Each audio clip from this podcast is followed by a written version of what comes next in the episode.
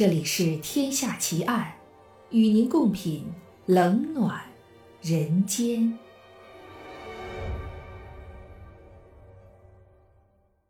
各位听友，大家好，这里是喜马拉雅 FM，您现在收听到的是《天下奇案》，我是暗夜无言。今天为您带来的案件是凯西杀女奇案。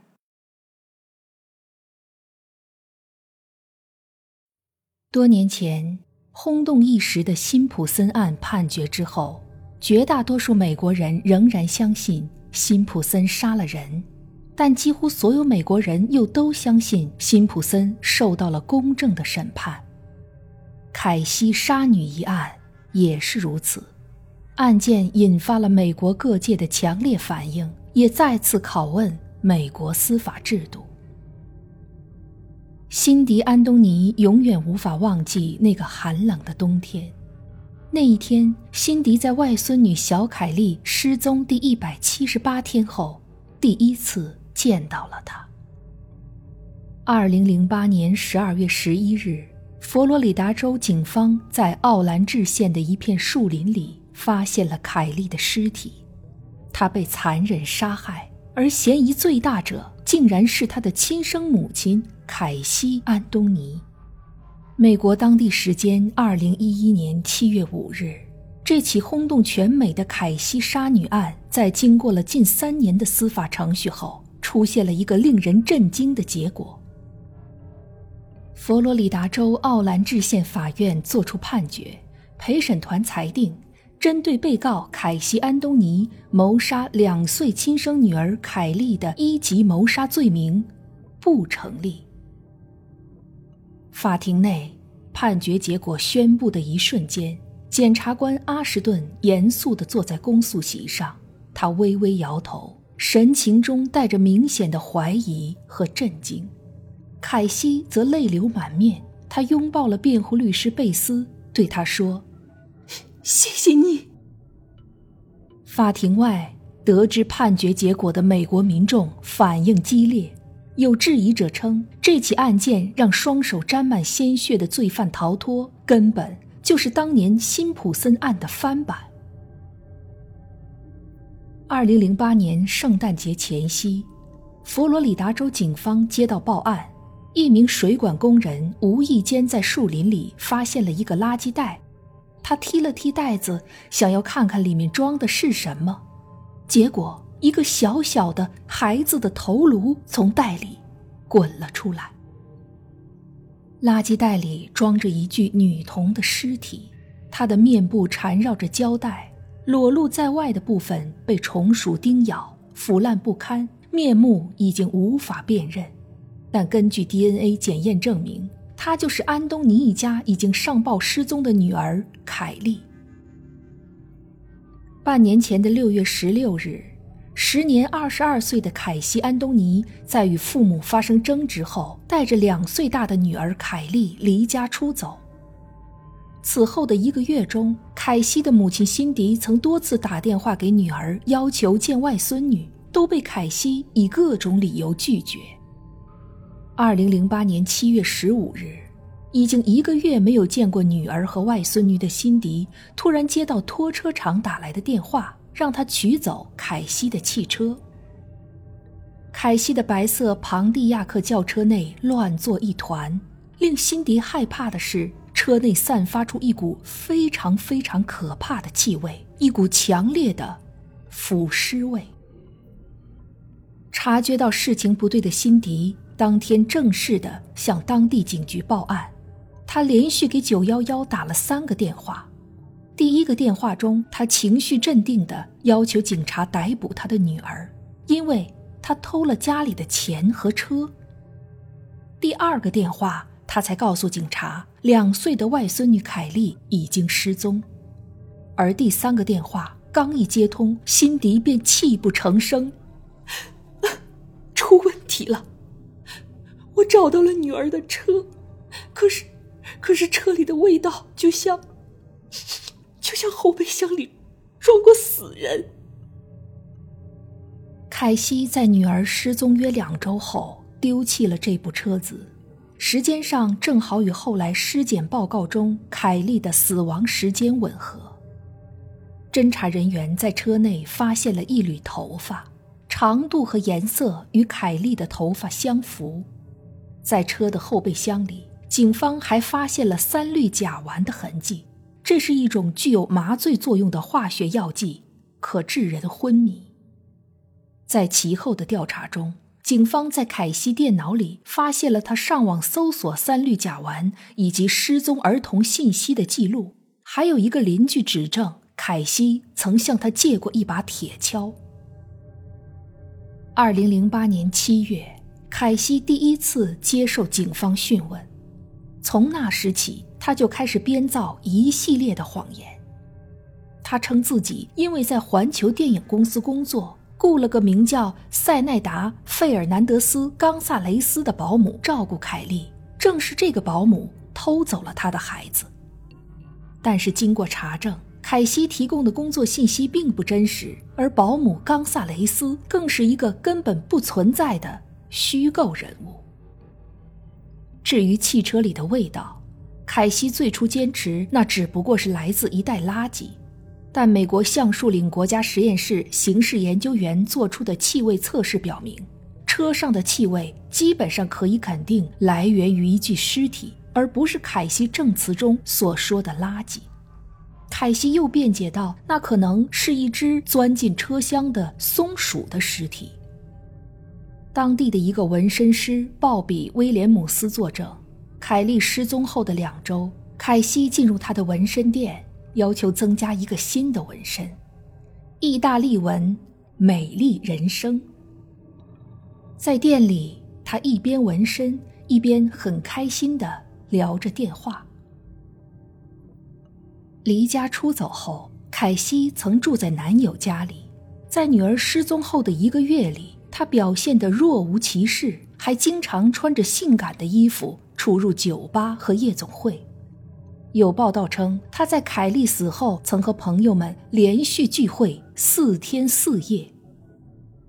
另外，根据凯西的朋友爆料，在凯莉失踪前一个月，凯西曾经给自己发过短信。称女儿是个整天流鼻涕的讨厌家伙。所有的线索都指向了一个事实：杀害凯莉的最大嫌疑人正是她的亲生母亲凯西·安东尼。二零零八年十月，凯西因一级谋杀罪被起诉。从这时起，凯莉失踪案就轰动了全美。大批记者涌入凯西父母家中进行采访。这个两岁的小女孩占据了美国主要媒体的头版头条。二零一一年五月，案件开始审理后，媒体更是对此进行了更大规模的报道。美国有线新闻网和美国全国广播公司甚至分别在法院对面搭起了一个两层的空调建筑，经常一连几小时的。转播审判实况。戏剧性的一幕在五月庭审开始时发生了。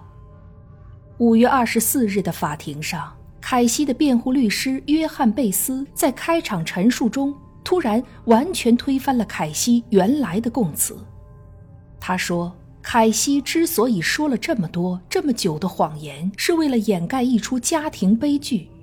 凯莉其实是意外落入外祖母家的游泳池溺死的。凯西的确见到过孩子的尸体，并且用车子转移过尸体。他的父亲乔治·安东尼也知道这一真相，并且参与了尸体的处理。而凯西之所以隐瞒真相，是因为对父亲的惧怕。贝斯说，凯西八岁时就开始受到父亲的性侵犯。乔治·安东尼否认了指控，而对于凯西的爆料，大多数人也持怀疑态度。据调查，超过三分之二的美国人认为杀害凯莉的凶手就是凯西，几乎所有人都认为他与凯莉的死亡有直接关系。人们都以为庭审很快就会结束，凯西会被判处死刑，得到应有的惩罚。但是七月五日，陪审团给出了不同的答案：凯西·安东尼的一级谋杀罪名不成立。陪审团的理由是证据不足。公诉方依赖的证据是在凯西轿车上发现的尸体痕迹，以及女儿失踪后她的种种异常行径。然而，陪审团认为，即使凯莉的尸体确实在车中出现过，也无法推翻安东尼的供述。按照他的说法，他只是在发现了凯莉被淹死的尸体后惊慌失措，用车将其转移到别处。至于凯西的放荡行为，最多也只能证明他的品行有问题。关于时间、死因，甚至杀人动机，一直没有证据。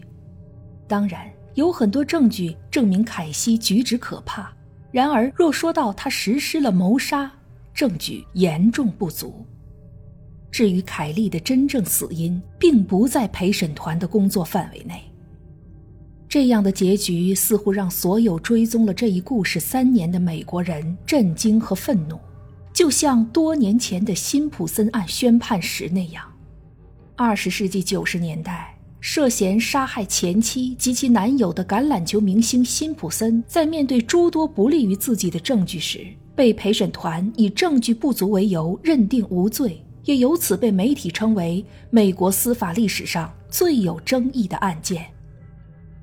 而凯西案宣判当天，在法院外聚集了数百人，抗议蛇蝎心肠的婴儿杀手被放走。网友纷纷登录社交网站，表达自己对判决的不满。NBA 著名球星麦克格雷迪也在推特上表达了自己的愤怒。他连续写道：“无法相信，他们竟然让这只猪走掉了！这个女人愚弄了司法体制。”绝大多数的美国民众都认为凯西杀害了自己的女儿，至少他在女儿死亡的问题上并非绝对无辜。也正是这种源自公众最常理性的质疑，推动了此案的公诉方对凯西提出了一级谋杀的指控。但凯西是幸运的，或者说此案的公诉方是不幸的，在最关键的证据问题上，检察官功亏一篑。检方最依赖的证据是在凯西的轿车上发现了凯莉尸体的痕迹，而凯西在凯莉失踪后的两周内将该车遗弃。然而，这些证据并不足以证明凯西杀害了两岁的女儿。公诉方还缺乏最关键的证据，例如缠绕凯莉尸体的胶带上并没有发现凯西的指纹，也没有目击证人见过凯西伤害凯莉。由于陪审团掌握着判定有罪与无罪的大权，因此控辩双方律师对陪审员的选择都极为重视。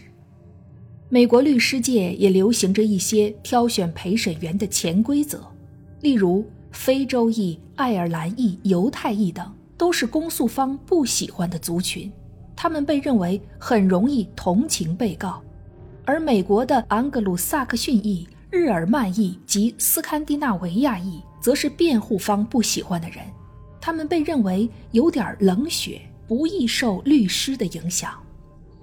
当然，陪审员会倾向于同种族的当事人，这也是一条铁律。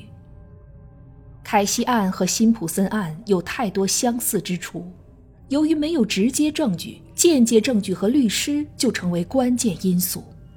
凯西很幸运。法庭为他指定了一个强大的律师团，其中包括当年因辛普森案而成名的美籍华人李昌钰博士。律师费用由佛罗里达州政府支付。这个律师团非常熟悉美国的情况，他们强调媒体的过度报道导致本地人对凯西存有偏见，迫使法庭选择了一个由外地人组成的陪审团。此举是导致凯西被判无罪的最重要一步。美国的陪审团制度是指选择若干名有选举权的公民组成陪审团，共同认定被告是否有罪的制度。美国的法官没有定罪权，只有量刑权，一般刑事案件开始前，法院先以随机方式抽取陪审团成员。这些人来自社会各界，即使对法律完全不懂，也会入选。美国司法注重三个原则：无罪推定、程序正义、直接证据。无论是当年的辛普森案，还是今天的凯西案，虽然根据那些披露的案情显示，辛普森和凯西有相当大的可能是杀人凶手，但在判案时，一切都应该让位给证据，让位给无罪推论、程序正义、证据第一这些法治原则。哪怕明明知道是放走了罪犯，也不可在程序正义上有瑕疵。这些原则在来自于普通民众的美国陪审员心中根深蒂固。凯西案的十二名陪审员在投票决定凯西是否有罪时，无一例外地选择了无罪。尽管事后他们透露，当得知凯西无罪时，大家都感到恶心，想吐。这并不是说我们认为他无罪，只是代表没有足够证据证明他有罪。如果公诉方无法证明犯罪事实，就不能裁定被告要受惩罚。同意公开姓名的陪审员之一，三十二岁的珍妮佛·福特说。另一名公开身份的陪审员罗素·休克勒则称，如果再来一次，他依然会投无罪一票。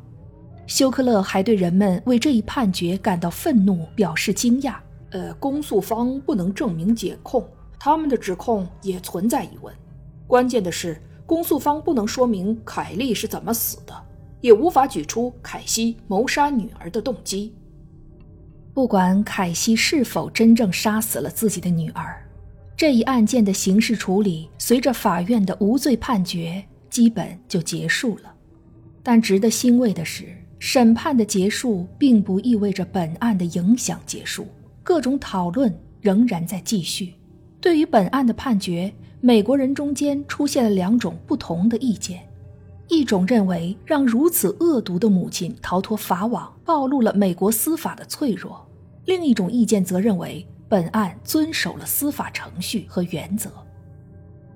虽然法院对凯西·安东尼的判决已不可能更改，但为了不重蹈覆辙，美国已经有超过十二个州正酝酿立法。要重罚那些小孩失踪却不及时报案的家长或是监护人。凯西·安东尼被释放多年来一直保持沉默，直到2017年参加佛罗里达州棕榈滩举行的抗议特朗普的集会上，碰到美联社记者，并同意接受采访，首度向外界披露了自己内心的想法。这六年来，他究竟过着怎么样的生活？女儿究竟是怎么死的？失去女儿后，她痛苦吗？时过境迁，他还想拥有自己的孩子吗？如果凯莉活着，现在有十二岁了，在被问及女儿凯莉的最后时刻时，凯西有些犹豫，但冷静地回答道：“我今天站在这里，我仍然不确定发生了什么。”